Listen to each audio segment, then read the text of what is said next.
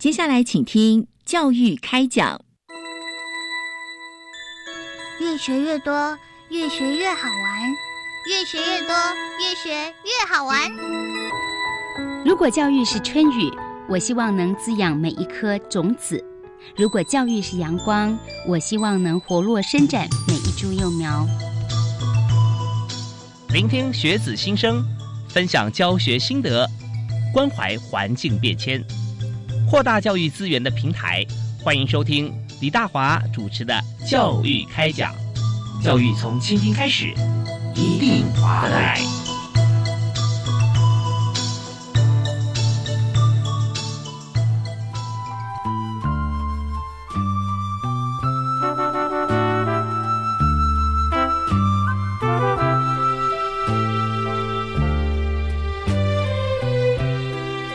位亲爱的听众朋友，大家晚安！非常欢迎您锁定国立教育广播电台，收听今天的教育开讲节目。我是主持人李大华。我们在这个整个学习的过程当中啊，我们知道说，人类从家庭开始学习，那一直到博士、博士后啊研究。那在整个学习历程里面，我们就发现说，有各种不同的学习的形态啊，会在过去大概这四五十年哈，产生非常多的一个变化。那我们在今天的思考到，它的变化不只是学制而已，还有就是我们在学习的啊载具啊，有我们用什么样的方式来进行学习，都有很大的一个转变。那在在这个转变里面呢，我们就思考到说，用什么样方式是最适合某些特定的人啊、时间啊，或者说标的。那今天我们要畅谈这个议题那，我们首先要介绍特别来宾是教育部资讯及科技教育司的司长郭伯成司长，郭教授，你好。你好，呃，主持人好，各位听众朋友，大家好。对，熟悉这个郭市长的朋友知道说他是我们节目的老朋友啊，我有许多的这个呃重要议题跟资讯科技相关哈，啊，市长都呃一直会在我们节目里面跟大家一起来畅谈。那我们今天谈的是科技辅助自主学习和这个英才网啊，那英才网这个部分啊，我们之前也要谈过啊。谈过那，但是科技辅助自主学习啊，这个部分哈，我们今天啊要跟大家好好交流。那也就是这个二十一世纪教育的重点是在终身学习啊。那怎么样来进行这个终身学习？所以呃，首先开宗明义，我们是先请司长为我们来说明一下。好，那我们都强调就是说啊，希望就是说我们的啊，我们的学生或我们的啊。同学们未来是可以做一个终身学习者，嗯，那要成为一个终身学习者，自主学习的能力是一个最基本的要素。是，所以如果他不具备自主学习的能力的话，那未来的话，他可能无法应付，或者是说未来工作的需要，他的相关需要的的能力或技能的话，他可能没办法自己能主动习得。所以，自主学习是一个啊，作为一个终身学习者最重要的基本元素，也是为了。未来多变的世多变化的世界里面，啊，可以让我们啊的工作更顺利的一个呃重要的能力。是我们常说这个读书哈或知识是一个改变人类生活的一个重要的一个呃管道啊。那如果说今天我们有很多的门槛设限，比方说在过往这孔子啊周游列国带了三千弟子，那那个时候要想要读书其实是一件非常困难的事情啊。但现在呢，如果说我们自己啊，把自己挡住了啊，没有办法进行自主学习的话，反而就是挡住自己学习就是自己啊，那那这样是不行的。所以怎么样让我们自己可以啊掌握到自主学习的重点？那这个部分呢也是非常重要。那么我们现在在谈到自主学习这一块啊，大概我们都是使用什么样的方式呢？自主学习这个概念的话，其实在啊大概一九九零年时代的时候就就已经提出来，所以是其实是一个一个很重要的概念。嗯哼，那我们可以稍微介绍一下啊。自主学习除了是终身学习一个重要的基本要件之外，啊，如果学生具备自主学习的能力的话，他其实啊很多学科的能成绩或能力也会提升。嗯，那最近这两年我们有做了啊一项调查，就是有啊有所谓的啊限制学啊基本学历的检测，对这样的测验。那我们把这样的测验的成绩跟学生是不是具备自主学习能力来算它的相关。我们发现，就是说，呃，学生如果具备自主学习能力的话，那他的国语、数学、英文、自然的成绩都会提高。嗯嗯，而且这样子的趋势是会随着啊年级增加而这样的相关会变大。哦，就是说你年级越高，你越是自主学习的话，你的表现会更加明显。是的，所以所以所以。啊，就如果啊，我们调查的是比如说三年级、五年级还有九年级的学生，就发现哦，那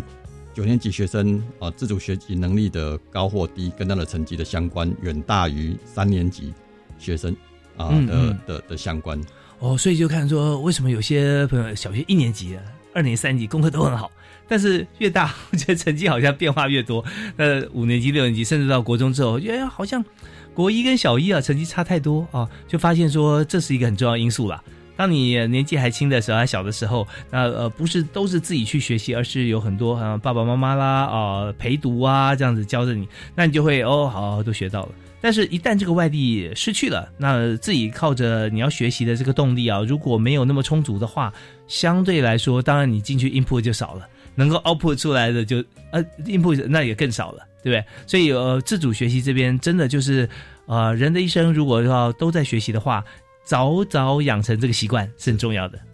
是的，没错。而且自主学习里面有一项很重要的，另外一项很重要能力，就是说我们要。啊，我们的学生会使用回馈讯息的能力，嗯，也就是说，如果当啊我们有啊做了在学习的过程中，我们选择了某一些学习策略，嗯哼，然后得到了某一些回馈讯息，这些回馈讯息可能就是说，哦，这样的做法是哪里需要改进的，或哪里做的比较不好可以改进的这个地方，如果学生能够具备把这样回馈讯息的能力用来改进的话，嗯，那他的成绩也会变好。所以这个也是一个自主自主学习里面一个很重要的，就是说学生会运用回馈讯息的能力。所以我们的调查发现，就是说学生的自主学习能力越好，回馈讯息应用的能力越好，嗯，他的成绩就会越好。是在过往的回馈呃问题的这样子的一个能力反映出来的做法，就是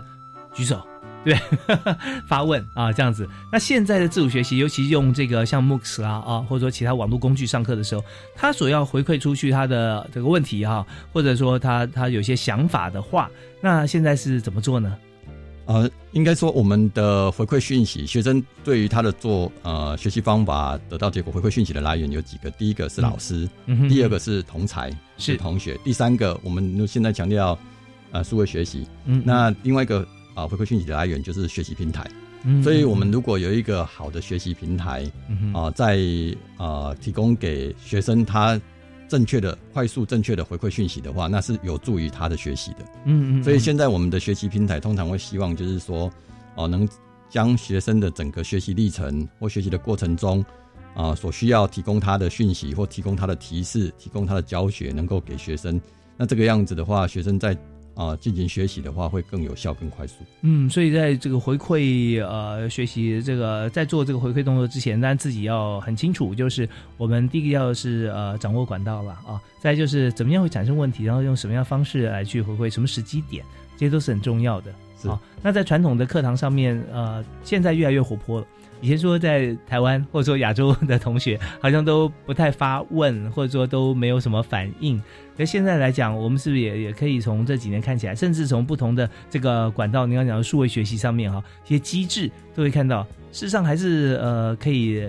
养成一个多多回馈、多发问，然后多获得早点获得正确答案的机会。是的，是的，没有错。OK，是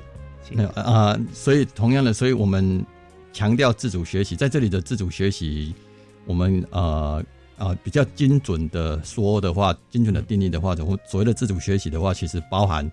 我们希望我们的学生能够自己知道自己的学习目标。嗯哼。第二个，根据这个学习目标来选择他的学习方法。嗯嗯。然后学习方法在运运用的过程中，能够监控评估他的这个运用这个方法的结果。嗯。然后根据这样的结果。然后学生可以说哦，评价他如果哦这里可能哪里不好啊，哪里需要调整，然后他可以做自我调节，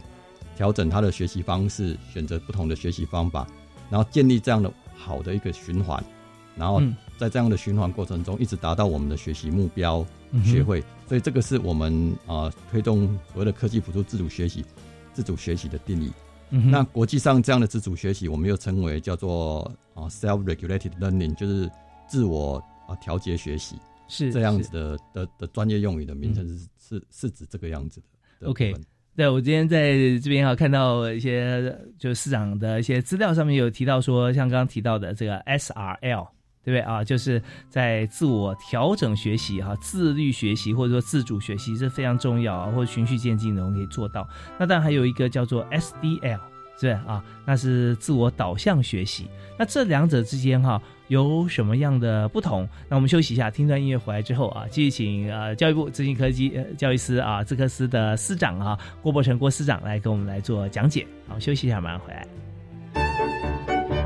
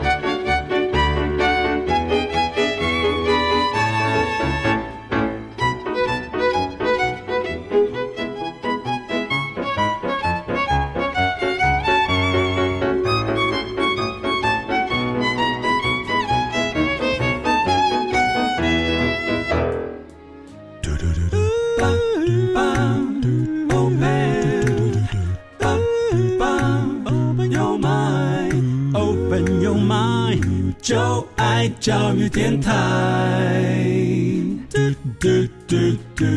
育电台。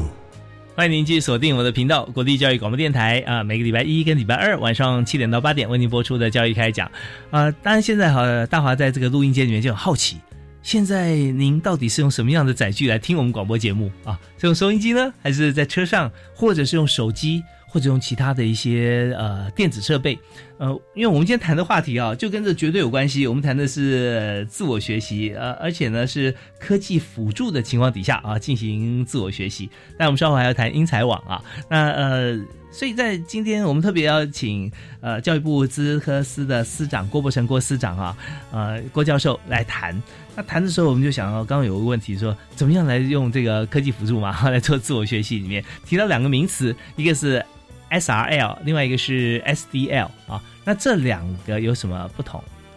好，S I L 通常我们指的是自我调节学习或自我调整学习、自律学习啊这个部分。那 S D L 是啊称之为自我导向学习。嗯，那 S I L 本身的话是比较的对象，对基本上是中小学生嗯哼啊的这个部分来做。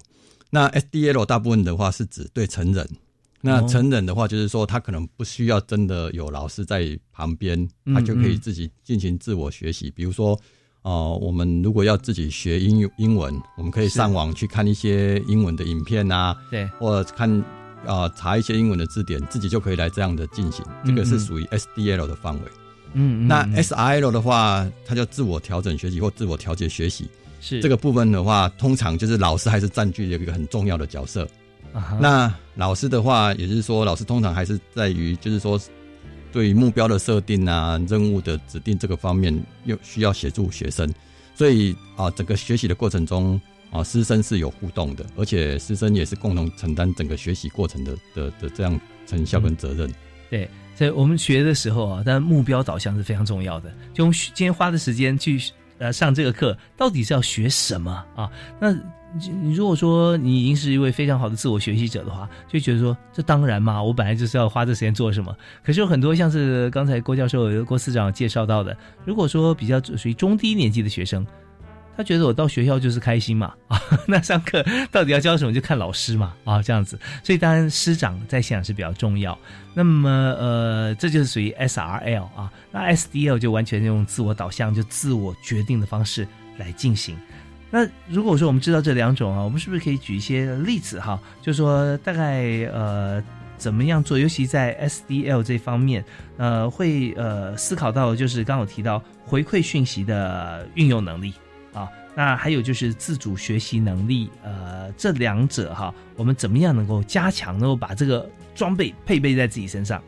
呃呃，首先我们来讲一下，就是说有关 SL 这个部分嘛，嗯，那在目前上。啊，从早期的 S I L 强调是啊学生自己啊认知的调节根据他的到获获得的回馈信息来进行认认知的调节之外，嗯，那发展到现在就是说又把群体的因素，嗯啊、也就是说类似合作学习这个样子的因素考虑进去，所以在 SIL 里面现在的的发展趋势分为就是说啊、自我调节，就是 self regulation，、那嗯还有另外一个就是说叫做 co-regulation，co-regulation 就是跟同学两个人来讲说啊，比如说呃大华比较懂得比较多，然后在讨论的过程中大华教我，那这样子就是一个 co-regulation 的的方式。那另外一个有一个叫做 social share regulation，就是代表群体的的调解。调解。群体的调解就是说，哦，我们有一个小组，比如说大我这边有一个小组，嗯。然后我这边有一个小组，那这两个小组之间，我们有共同的目标，然后有共同的做法来做，做完了以后，两个小组之间来分享这个小组怎么做的，另外一个小组怎么做的，嗯，这个称之为 social share 的 regulation。嗯所以在啊调节啊学生的认知，也就是简单来讲，就是说怎么样让学生学到他应该要学的的这个过程，分为自己个人内部的，还有同学间的，或者是群体间的调节，嗯这个都会对我们学生个人的认知来产生影响。嗯，那在这样的过程中，我们啊，希望智科室这边希望来进行，就是说所谓科技辅助自主学习的目标，就是说啊，希望我们的老师、我们的学生，老师可以用科技工具，学生也用科技工具来帮助学生的自主学习的进行，嗯自我调节学习的进行。是简单来讲是这个样子。OK，所以我们这样听起来真的很有意思啊！好像呃，虽然我们讲的是自我调节，但是也透过像这样子不同的一个一个机制跟方法，还是有群体在里面啊，能够做一件什么事呢？就是我们常常手机跟电脑是不是要 sync 啊？我们就把每个人懂得啊。呃，不一样的，或者说可以有一些呃先后高低的一些呃差异的，我们可以全部呃资讯沟通交流，然后达到大家都知道全部啊全貌，而不会只有说呃自己而已。但在学习过程中啊，我们知道效率是很重要的。如果大家一起来集体学习的话，有时候互相来分享意见，那、如果讲的很专业，大家就聆听都有学习到；如果呃不太就是比较松散一点情况的时候，有点像是聊天啊。那所以我们用什么样的方式可以来确认，在自主学习过程中互相交流的过程也是非常有效率的？所以是不是也可以借助某些的机制或者器材？是啊，啊、现在刚好有很多人工智慧的工具是非常发达的。是那所以在进行学习，不管是个别的学习，或者是呃呃群体的合作学习这方面，科技都可以的用来帮助我们来进行学习。嗯，那尤其是是联合国啊、教科文组组织在啊二零零九年，就是去年六月的时候，刚发表一个叫做人工智能与教育的共识。嗯哼哼那在这个共识里面，他希望是，就是说我们的国家哦，能够在益处明显大于风险的情况下，支持开发以人工智慧技术为支撑的教育和培训的新模式。嗯嗯那并希并希望借助人工智能智慧的工具来提供个性化的终身学习系统。那所谓个性化的话，就是指就是说每个人他的学习的进度会不一样，学习的步调会不一样。嗯，那终身学习的话，就是刚刚讲的，其实就是我们强调的终身学习的基础，就是要有自主学习的能力。对对，对，所以这样子的做法，也就是说这样子的系统，用用人工智慧来帮助，就是说进行个人化的学习，进行可以帮助学生啊自主学习的这样的系统。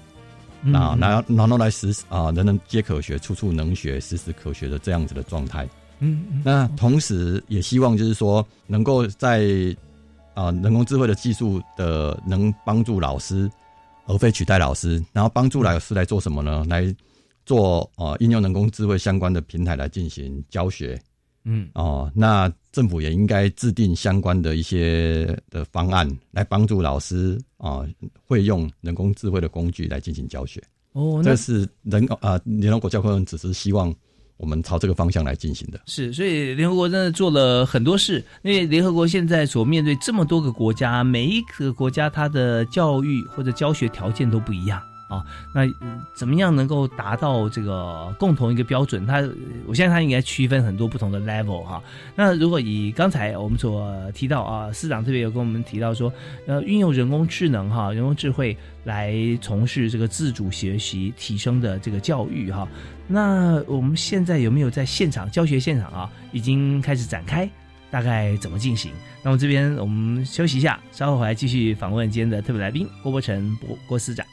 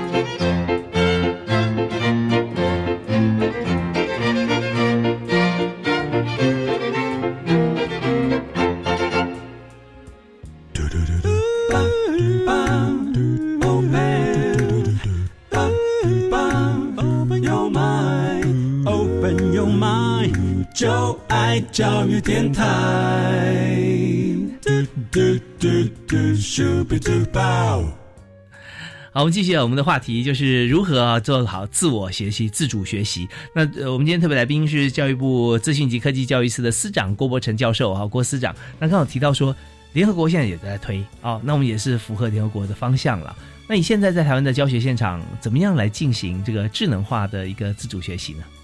部里面，教育部这边就是刚好在从二零零七年有发展了一个平台，就是用人工智慧的技术在里面帮助学习的，就是说叫做英才网。嗯，那英才网的话，它强调就是说希望可以让学生在上面可以进行适性化学习。嗯，老师运用它能达到因材施教的目的，是，也是希望就是说每个学生在学习的时候有他自己的进度，然后可以有他自己的步调，嗯哼，来进行学习。那这样刚好，这样的工具可以用来帮助学生进行自主学习，嗯，自我调节学习。那这个也是国际上在研究的方面的新趋势，就是说，啊，在强调啊自我调节学习或自主学习的同时，科技可以帮助他。那在科技帮助他的同时，又希望达到就是说，啊，每个人有他自己哦达到自主学习的的目标的的步调的方式，或者是学习材料这方面都有特。特别适合他个人的，嗯哼，所以英才网刚好可以来帮助啊学生啊学习啊国语、数学、英文、自然在这几个科目方面，在上面有相对应的材料可以来进行这样的学习。OK，好，就像我们开一辆车一样，如果今天我们要从台北开到台中。那每个人可能选择的地方不太一样，因为有些朋友他可能赶时间，他想说直接在上高速公路啊，就我们讲的开车，当然可以选择坐高铁啦或者飞机，但我们讲说车子啊，那车就上高速公路就到台中了。那有些朋友觉得说不行啊，今天这个老妈交代了新竹要买贡丸啊，但是中间呢我不能高速下去啊，因为中间呢我要去树林拜访朋友啊，还要去杨梅啊去看一下谁啊，哦，那这个时候你就选择走省道，那都是同样一部车，但是速度快慢可以你决定。也就是说，现在我们要用这个呃人工智能来做自主学习的时候，你可以选择你的工具是用英才网，但是英才网上面还是有很多的选择，对不对？可以让你来适合选择适合自己的方式去达到你要学习的目标。那这就是现在自主学习，就不但是用智能的方式，而且还可以非常的呃个人化或个性化的这个搭配你的需求来进行。那但这是我的解读啊，因为每次这个听到郭老师哈，这个郭市长谈的时候，我都有很多的想法，所以稍后回来呢，我们再请这个市长可以深入一点跟我们来谈。以目前来讲，英才网它提供了哪些的呃课程啊，或者说哪些模式？我们休息一下，马上回来。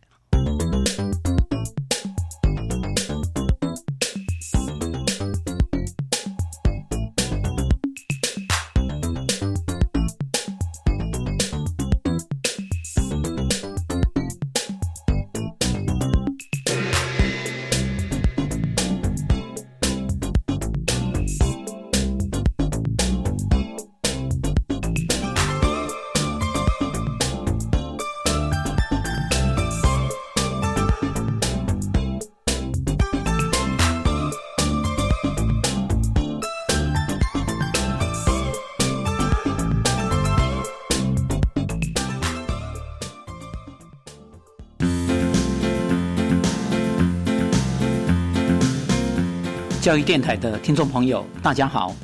我是教育部长潘文忠。这段期间，教育部跟全国学校已经总动员，全力投入防疫的相关工作。根据中央流行疫情指挥中心的指引，学校已经都成立了专责的防疫小组，并由校长来担任召集人，奠定各项防疫工作跟规范。教育部也已经统筹各项校园防疫的物资，包括备用的口罩，啊，有六百四十五万片；酒精八点四万公升；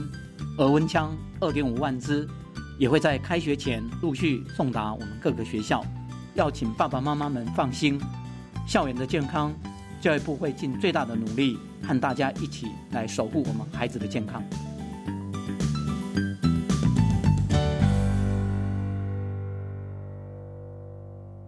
请听焦桐的味道福尔摩沙。大家好，我是焦桐，今天和大家分享的是番薯粥。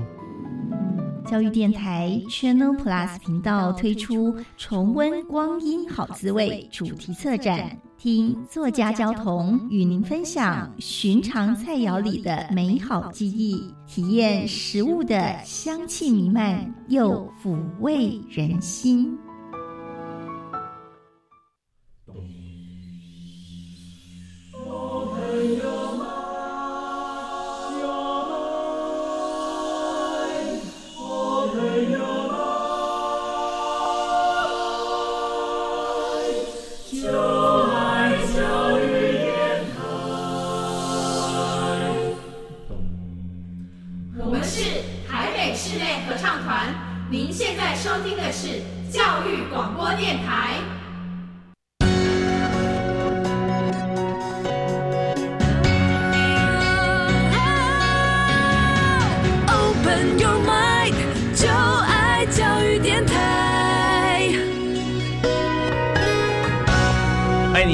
锁定我们的频道，国立教育广播电台，非常恭喜你啊！这真的是最好听的一个电台。那么，在今天教育开讲节目，我们特别邀请教育部资科司的司长。郭伯成，郭司长在我们节目里面来谈目前哈，让司长出马就谈最重要的一个政策，而且可以帮助最多人的一些教学或者说自主学习的一些方法啊。司长好，主持人好，大家好，是非常欢迎您。那刚刚我们谈到说自主学习，我们可以用这个智能的工具啊，来每个人可以自己来调配，而且呢，也不是真的自己这么孤单，你可以随时可以跟其他像同学、同才、老师可以做互动啊。那所以我们现在就来谈一下，以目前来讲，现在自主学习。的一些进行的模式，我们看到好像在我眼前，我看到一张呃图示图表哈，就是自主学习的课堂组织、衔接和扣连啊。那这个是呃怎么样进行？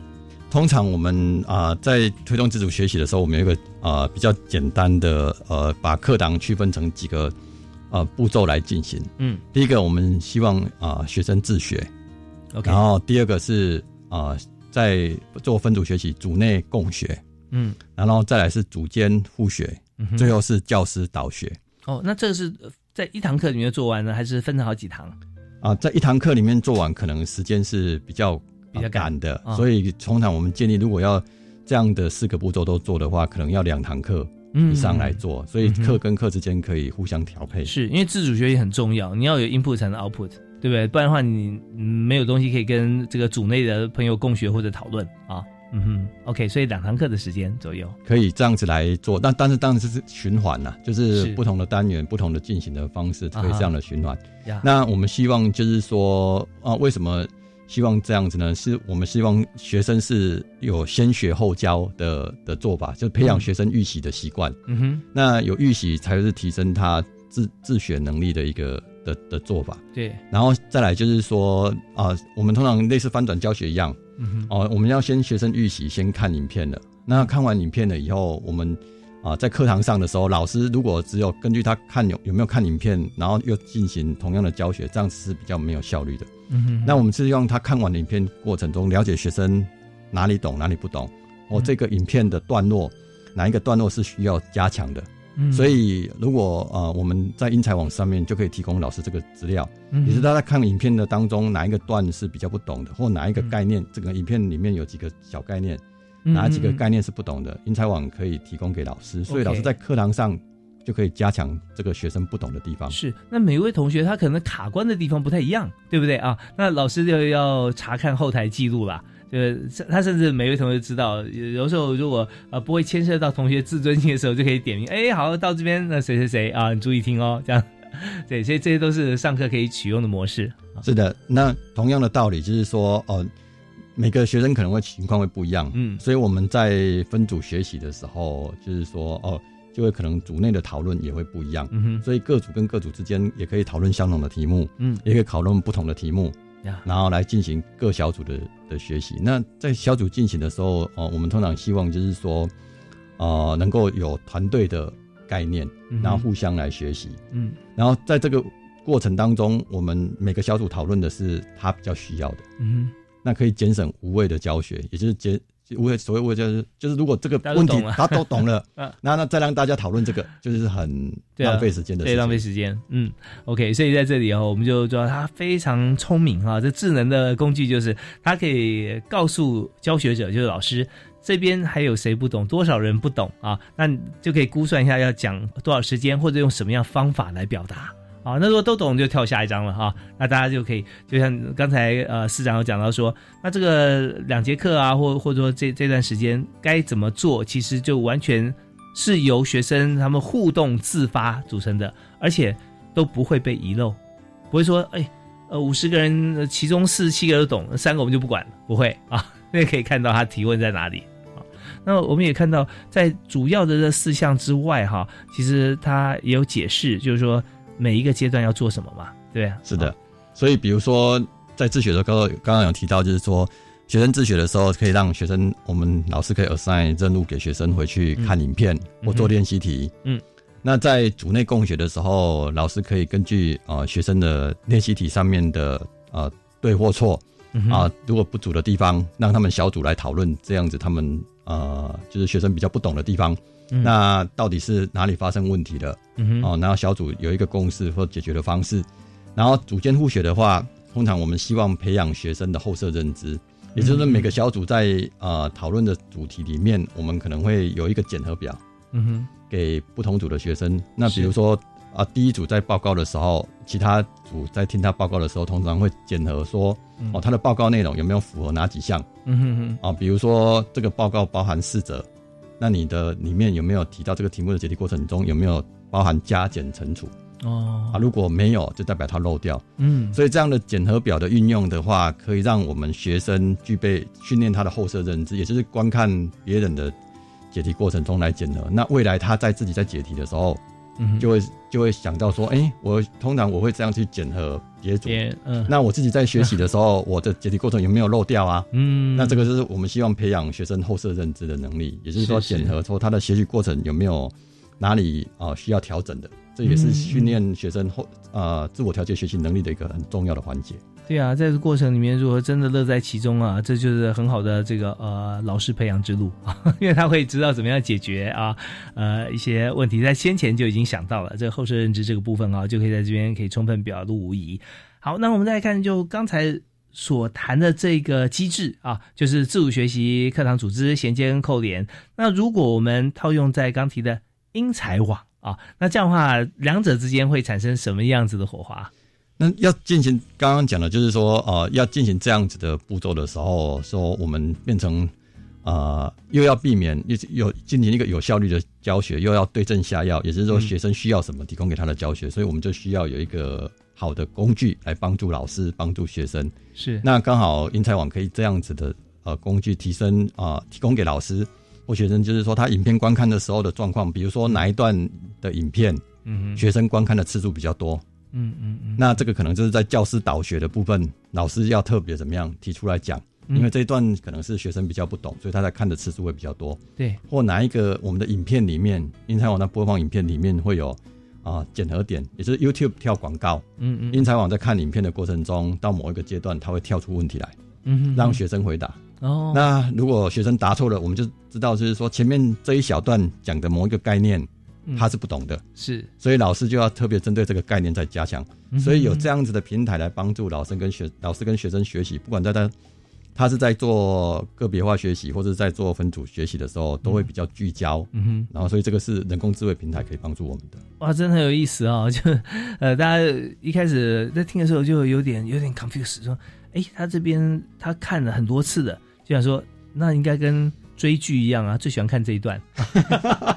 就不是，他是看不懂啊，下不去，所以在反复看，反复看。那我不知道大家有没有这样子的一个经验，就是我们在看书的时候，如果你看不懂的话，你会一直停在那那一行或那个配 e 哇，一直看，一直看，要把它看懂才会跳下个配 e 所以我们在这个呃资讯科技发达的情况底下，那市长就充分运用像这样子的一个概念啊。你如果停留在什么地方太久，影片停留太久，你的目的是学习。如果说看懂，就往下学学习啊。所以这边哈，把这些被卡。住的一些内容跟人连接在一起，这个就是老师要去讲的这个标的跟对象啊，这是非常重要。那我们也运用这英才网的这个很好的设计啊，可以做到这一点。好，那这边呢，呃，我们跟市长再休息一下啊，听一段音乐回来之后，我们继续来谈在英才网啊来做呃辅助教学，或者我们在上面我们还可以做哪些事？我们休息一下，马上回来。Open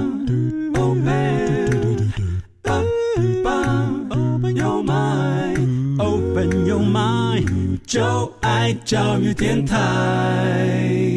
嘟嘟嘟嘟，Super Duper。非欢迎您继续锁定我们的频道，收听教育开讲。我是主持人李大华。我们今天很开心邀请教育部资讯及科技教育司的司长郭伯成郭教授郭院长啊，在我们节目现场。是呃，司长，我们刚刚提到说英才网嘛啊，那英才网呃，刚刚有提到说它可以在上面，我们知道说哪些的同学啊，学习者他什么地方啊，他需要再加强啊，老师可以教导。那有没有一些像是不同学制的同学，他们学习的一些情况可以来分享？英才网目前的话，就是有国小跟国中嗯的内容，那今年开始建制高中的内容，所以预计明年的话，应该会有高一高二国音数这方面的内容可以在啊英才网上面。是。啊，所以在呃不同学制的的学生在英才网里面都有一些啊使用的一些记录表现，我可以分享一些例子。好啊，那比如说啊，在它可以应用在不同的教学模式。现在我们可以在英才网里面可以用在学习辅助的部分，啊，学习辅助就是啊，之前我们啊常称的叫做补救教学哦的这个部分。嗯，那补救教学的方法，我们或者在学习辅助的时候，通常老师们会面临到一个问题，就是说，通常学习辅助需要学习辅助的学生是比较落后的学生，是，那他不会的地方，可能比如说啊，这位学生是八年级的学生，就国二的学生，嗯，但是他不会的可能发生。问题点可能发生在五年级或四年级的地方不会，嗯，所以英才网有一个智慧诊断的功能，就是可以帮助学生进行跨年级的诊断，所以可以对，可以从高年级，比如说从九年级开始往下搜寻，搜寻到他不会的地方，嗯，然后可能刚刚讲的，可能在四年级或三年级啊，然后建立一个学习路径，跟学生讲说，哦，先学什么，再学什么，再学什么，嗯这样的路径给给学生，而且每一个学生诊断过后。呃，可能他需要的路径是不一样的。嗯嗯嗯。比如说啊，大华这边可能是我们两个都是九年级的的同学，那诊断过后，大华不会的地方可能是都在八年级的部分，好，跟九年级的地方不会。那我可能在五年级的地方不会，那我们两个的学习路径就不一样了。对，一本是考考出测验出来的时候的分数是一样的，嗯哼，但是他不会的地方是不一样的，所以可以达到。呃，不同的呃学习路径提供给学生这样的效果，就两位同学去去看医生啊，就这个脚踝都包起来了，一个呢是扭伤啊，另外一个呢可能是擦伤 啊，对，但是但是都看外表看起来好像都是一样受伤，可里面是不一样的，所以就像刚才这个市长提到说，我们从成绩就是看不出来这一点。好，你说成绩差不多，那他到底错哪一题？我们也知道可能。不是说同一题，如果成绩差不多，错题目都一模一样，哎，那就问题很大了。我们利用英才网啊，运用它的机制，我们可以达到很多很多这个以前没有想过巨细迷的面向。它能够达成的功能，就是让个别的同学可以透过英才网的机制，然后能够为他自己不懂的地方直接加强。对，而且不是穿制服。对，你是九年级，呃，我是这个呃。也许四年级或五年级啊，那从不同地方开始学。那我现在又有一个问题哈，在课堂上面，如果说这两位本来是同一班的，是他不懂的地方是不一样，那一位老师很难教。那如果是透过网络在英才网方面，那这个问题就可以解决喽。对，那英才网就会诊断他的学习路径，嗯然后每个人学习路径会不一样，嗯哼，老师的工作就会变成，如果在进行个人化学习的时候，变成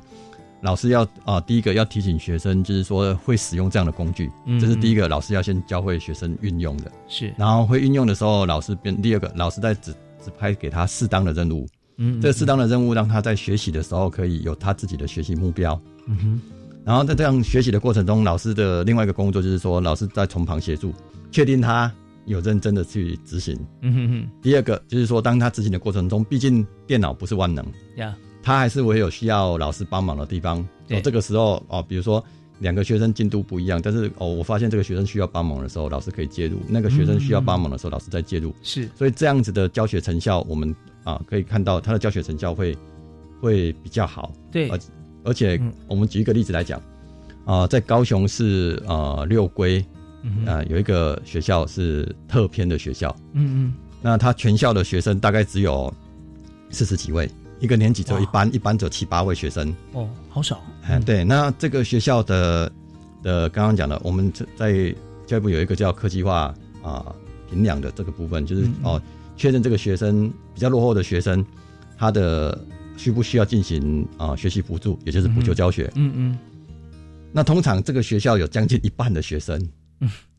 快接近一半的学生是需要进行进行学习辅助的。哦，那那这样的状况其实每年都类似这样持续。嗯嗯，那在在使用英才网之前有这么高的比例，结果如果使用英才网之后，嗯。可以发现就是说，哦，它整个需要辅助的比例下降了，哦大幅降低对，，嗯。在使用前，比如说呃前面两年哦，有可能二十几位学生需要补呃需要呃补救教学，是，然后使用第一年以后剩下四个数学，哦然后使用第二年以后全校剩下两个。那国语的部分使用完了以后，第第一年剩下三个，然后第二年剩下一个，嗯嗯嗯，所以这个成效是很显著的。这太显著了，太明显了，因为。呃，市长给我看这张表格哈，那就是在使用前的时候啊，从二十人、二十三人需要这个呃来补救教学数学的，结果没有多久哎，我看这个马上就掉到只剩下四个人。那下面这个是呃，这边是年份，这是年份，年份零六二零一六年、一七年、一八年、一九19年年，哦，就一年的时间，我们就看到从二十三个人降低到四个人。国语我们有看到很多小朋友啊需要来加强，从十五个人一年就掉到三个人，那再过一年是重点了，那只剩下一个人啊，所以就是在应用英才网方面来做这个教学方面的一个，让同学可以养成自学的习惯，跟第一时间能够就直接学好啊学对，这是很重要的工具。那我也想到就是说，这个英才网哈，那我们来来进行的时候，发觉它是一个非常节省时间的网站。第一个节节省同学不会等待别人先学会，然后才会轮到我，对不对？那很多有时候我们讲课堂上面老师要教的话，有时候会会变成这样，或者说呃自己会很过意不去，好像全班都在都在、呃这个老师在跟我讲，是不是表示凸显我最不聪明啊？那以后我再也不敢发问了。哦，那也是我们每次不举手的原因之一。啊，这一点还有很有趣的，主持人提到这一点啊哦。哦，有很多学生发现，我们看到很多影片，学生的访问的发现，就是说他们称之为他不会骂人的老师 啊，因为他可以一直不懂，一直看，一直看，啊然后看到他懂。嗯但是如果老师都不老师可能一直问的话，老师可能会 会会骂对，所以他们称之温才网另外一个绰号就是不会骂人的老师。好有意思，对，那对老师来讲哈，他也非常他他心里很有底啊，所以他一看一目了然知道说我们班上有几位同学哈在哪个方面被挡住了，然后几位同学哪些地方要加强，那这个时候他就估算一下，现在课堂还有几分钟啊，那他跟学生相处的时间其实就在上课的时候，然后就看到说几分钟，然后可以教几个问题几位，那他就做一个选择，如果真的还是呃他会预留人太多需要讲解的话，甚至有的时候他就说啊个别在辅导啊上课结束就先教这个最大公约数嘛啊先大家先先懂了以后，那另外再再进行，所以对于老师来说也是非常好用的一个工具啊。是啊，OK，那我们再再来嗯。刚刚那个学校不止这个样子除了需要补救的学生啊、大幅的减少之外，嗯。啊，他们比如说可能一开始有一个另外一个在语文科的国语方面的话，嗯哼。师资量啊大幅的提升。嗯。啊，比如说在啊刚开刚入学一年级的学生的时候，可能在这个学校，因为它是偏远特偏的学校，嗯哼那有将近有四位学生是师资量是趋近于很小的，嗯哼哼，趋近于零的，所以几乎是属于哦不识字的的状态。哦小一进来的时候，嗯嗯嗯那全班只有两个高于全国平均。哦然后在使用英才网过后，这八位学生全部一年多二年级的时候，全部高于全国平均。哇这是质量的部分。嗯哼哼。那另外在数学的部分，使用一年多之后，嗯。本来是落后的学生需要补救教学的学生，结果他进度超前，二上的时候已经上到二下的内容，而且各位可以看到，就是说学生之间的落差分数的差距，本来从一年级的八十分，到二年级的时候落差缩小，可能变成学生之间的落差只在二三十分，所以整个学习嗯嗯嗯进度超前，学习落差减小。那另外一张图呈现的就是说到二下，他已经上到三上嗯的内容，太然后厉害了对，然后同样落差也是小的。我相信这些同学啊，上了英才网之后，一定觉得很好玩啊，很有成就感。因为你就上去，如果说他没有意思的话啊，或者说读书让他有挫折感，他就不会去念了。然后在在课堂上没有被这个表扬，或者每次这个拿分数都是呃，大家都知道说他好像都考不好，那他对这个上课或对这些科目绝对没有兴趣。可是英才网不会啊，我们看到。没有说上上然后就就就离开，他一直在上面，一直在看，一直在看，然后会把自己成绩提升，他可能会更有兴趣啊，就做有成就感嘛。是啊，所以所以学生英才网助人无数，不敢这样讲，但是老师们会认真使用的话，成效是蛮好的，嗯而且操作很便利。像这个学校的话，他们甚至是让二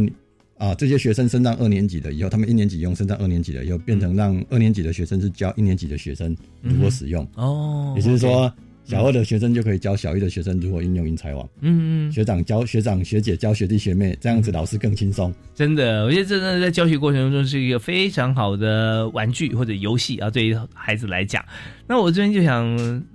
我思考到个议题啊，我也觉得是一定要请教市长才行。就我知道说，市长常来上我们节目，那之前在台中，我就叫你院长嘛，还是台中教育大学教育学院院长啊啊，那也在学校的课堂有行政工作，但是课一定要在上。那但是我们也发觉说，现在在教育部当司长，那专业是一致的。啊，跟资讯科技还相关啊，但也跟教育相关，所以就是说，从原先呢是在呃指导同学啊教学，那现在呢去制定一些，因为不是制定完全否大学，给中小学也是也是一样啊啊，那我们让制定一些工具或教学的工具去给啊、老师来使用，这两者之间哈，你自己觉得呃差距最大的是什么？然后你觉得呃最大的收获又是什么？好，那以前在大学的话是做研究嘛，嗯哼，那当然我们做研究也花了很多时间，可能每天的工作时数还是很长，是，但是在大学里面就比较自由。嗯哼，那也在做研究的时候，可能比较钻研、比较先进的研究、前端的研究的话，就是说、啊，这个方向可以自己调、自己定。自己定，比较自由。呀。那带的学生也比较少，嗯哼，那相对所需要负的责任也比较少。啊哈，那来到教育部以后的话，当资科司的司长的时候，就会发现，啊、一本在同样的工作时数下所承受的压力是非常大的。呀，对，那也充分了解到，就是说、哦我们可能当初在当教授的时候，常常会骂教育部，常常会骂教育部的官员啊，怎么 那样，怎么这样啊？但是自己来当了以后，才会了解哦，原来就是说，在实物在推动上面的时候，是需要注注注意很多细节的，嗯嗯，并不是只看单看某一些面相嗯哼，可以的。所以这个部分两个角色不同的话，事实上也让我了解，就是说在教育部工作或者推动政策方面，是需要考虑的比较多面相。那另外的话，当然就是说能到这个位置上，就是说把自己的理念、自己的的认为，就是说啊、这样做是比较好的方向来推动，这也是对我们来讲也是一个很啊、很棒的事情。是能去推动自己的理想，这个嗯是我也非常感谢让我有机会到教育部来来工作。对，我们也非常感谢司长讲的是大白话啊。对，我们是想想说，这原先对在这个呃。另外一个角色，相对应的角色，在学校端会讲哇，这么多政策，然后有些有些这个呃规定或各方面，那就会有一些思考或者批评，那这是正常的，因为不可能这个一体适用哦。那可是。也很有这个热忱，想说如果是我做的话，我一定可以把它改的怎么样啊？这样子更符合我现在的需求和大多数人需求。结果呢，现在呢都呃流行现世报啊，所以马上就市里面到公部门来负责专门制定哈，不管是工具还是政策，给所有教学现场的老师来使用。那但我跟市长交流一下啊，我也跟你有的时候有相同的感觉哈。我以前在采访当当记者，采访别人。播报新闻，访问别人啊，呃呃，非常威风啊！要问什么？然后现在也在访问您哈哈，但是我现在在香港银行工作，我当这个发言人，当总经理，那常常被人家访问，对对对，也没有办法选择，也是面对镜头这样哦，现世报，所以就充分体会出来，这不同角色其实所工作的内容条件跟议题啊是不一样的，但是有一点相同，就是不管在哪个角色，都是希望说整体是好的，所以才会有这个机会。争取或者被推荐或者被延揽，那所以今天我非常感谢市长百忙之中啊，能够接受我们的邀请，来谈这么有用的英才网。那呃，现在不知道说是不是所有的学校中小学大概都会使用呢？啊，我们啊这个使用的话是采用鼓励的方式来使用，也就是说并不是强迫的。那教育部这边刚好在推动两项 跟这个比较有关的计划。一个呃，我们称之为啊，数位学习教师增能计划，嗯，希望用来提升老师用数位平数位学习的平台来进行教学的能力。是哦，那这呃，各县市政府教育局处都可以来申请这样的计划，然后教育部会有相关的经费给县各县市政府教育局来办理这样的研习工作。嗯嗯嗯。那另外一个是我们称之为就是刚刚讲的这个主题，科技辅助自主学习的的推广计划。嗯那这个计划我们会啊补助啊县市。呃，政府若干的学校，那这些学校都会有平板哦，就补助他们的平板，然后导入就是说怎么样科技辅助自主学习。嗯，那这样子的老师通常是比较进阶的，因为他除了一般应用一般科技来帮助一般的教学之外，又要强调自主学习的的理念是。的进行，用科技来帮助他，所以我们会有整个配套的过程。那在全国我们分为北中南东。市区，嗯，那也委托了市啊市区四个大学，国北在台北是国北教大，嗯嗯，在台中是台中教育大学，在高雄是高雄师大，在。啊，东区的话是属啊是东华大学。啊。啊四位不同的教授的团队来帮助我们辅导市区不同的县市跟学校来进行，是真的太好了。我们现在呢呃可以做到软硬体结合啊，而且人员的配置都可以符合我们的需求。在过往呢，嗯，硬体一直是一个重点。很多的城乡差距啊，都是因为硬体不足。也虽然有了电脑，有了平板，但是没有网络也没有用。啊，不过现在看起来哈，五 G 马上也要来临啊。那硬体方面，我们现在也都做的。各家都做得很好，而且数量也够。那现在进驻的反而是软体。那在软体如何能够加强符合使用？现在只要有郭富城院长啊，现在在教育部这科司担任司长。那这点，因为我们长期访问啊，我可以背书啊，他所思考到跟所出来的产品啊，绝对符合大家的需求啊。像今天我们谈的，就谈的呃每一项啊都呃这么棒。那也希望啊，所有的朋友在中小学阶段，老师甚至学前，我们都可以来运用教育部的英才网啊。那当然，家长如果使用的话，好像也是要申请，对，也可以。只要是你有孩子，现在在这个学龄啊，中学以下，因为高中现在也开始了嘛。对不对啊？高中明年开始，明年开始就在在筹划，已经在制作，在制作。对，所以这呃，有些像我这种本来好像某些科目学，觉得当初为什么没有这个完全的理解呢？现在都有机会啊。好，我们当然也谢谢师长啊，在呃这个时间里面跟我们来讲解。那呃，像最后有没有一句话或者说有个结论要送给大家？啊，希望各位呃听众呃善用英才网进行因材施教，然后让我们的学生可以啊获得更多的时间来愿意可以让他可以从事他自己喜欢做的事情。OK，我们今天再次感谢教育部资讯及科技教育司的司长郭伯成郭司长接受访问，谢谢您，谢谢您，谢谢主持人，谢谢，感谢大家收听，我们教育开讲，下次再会。